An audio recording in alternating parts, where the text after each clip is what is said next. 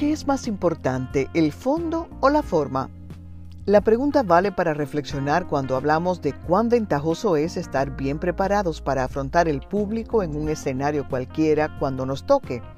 Sí, porque en estos tiempos la mayoría de las personas se ven urgidas de exponerse ante otros, bien sea para presentar un proyecto, para liderar grupos, encabezar una reunión, motivar a compañeros en cualquier tenor, presentarse profesionalmente, y por qué no, hasta para hacer un video personal en las redes sociales, siempre que se quiera asegurar cierto nivel de calidad en las expresiones verbales y corporales, por supuesto. La forma importa tanto como el fondo. Sin embargo, creo oportuno aclarar que, desde mi criterio, una buena técnica necesita apoyarse en la única plataforma que debe y puede servirle de sostén. El mensaje bien concebido y apropiadamente construido tanto en el aspecto conceptual como en el gramatical. Entre estos dos, priorizo el conceptual y pasaré a explicar el por qué, no sin antes expresar algo que manifiesto cada vez que tengo oportunidad.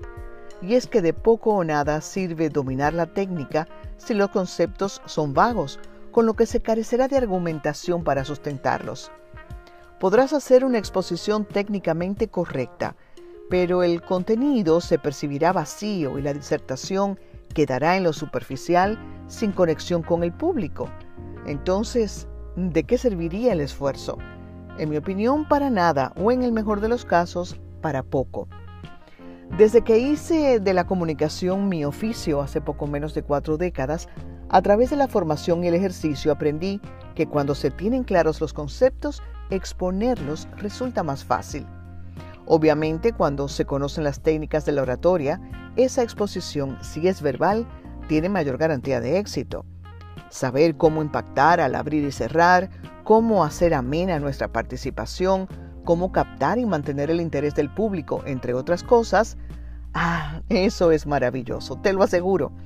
Si la exposición tuviera que ser escrita, entonces se impone el conocimiento de la gramática y sus reglas para la correcta construcción de las ideas. Y es en casos como este en los que viene bien recordar la frase de Johann Wolfgang von Goethe que dice, no basta saber, se debe también aplicar. No es suficiente querer, se debe también hacer.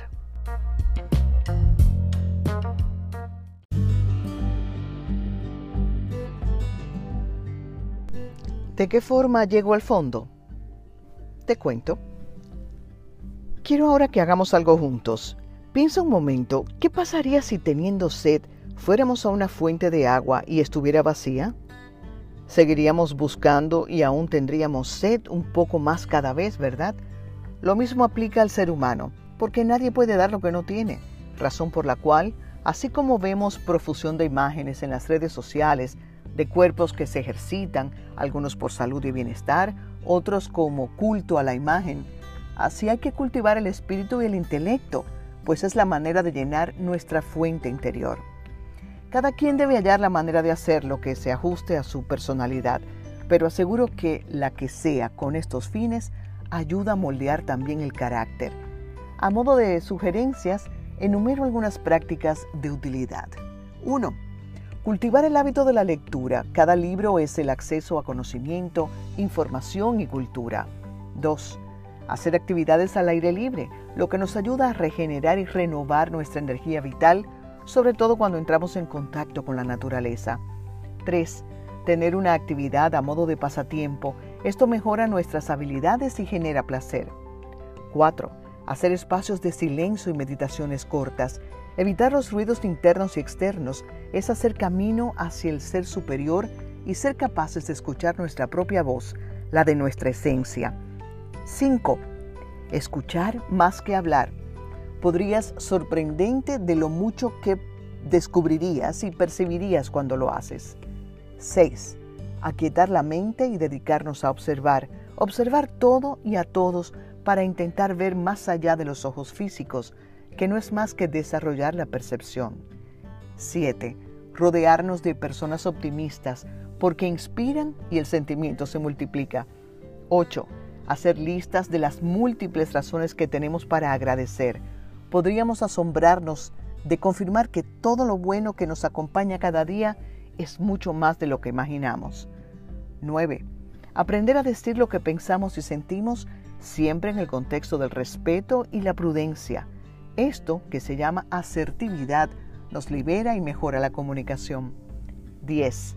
Ser racional en el uso de los recursos y aprender a invertirlos en experiencias. 11. Ser nobles. La bondad transforma a quien la vive y a quien la recibe. 12. Escuchar música que valga la pena por sus letras y sus acordes. La música sana cuando tiene estas características.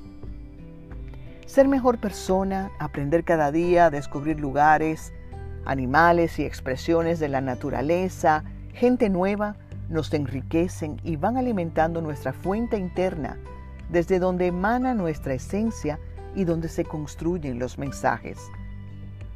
Mantén esa fuente siempre limpia, alejándote de lo que pueda contaminarla, y verás cómo se va transformando tu pensamiento, aumentando la capacidad de comunicar ideas de forma maravillosa. Gracias por escucharme. Te deseo buena vida.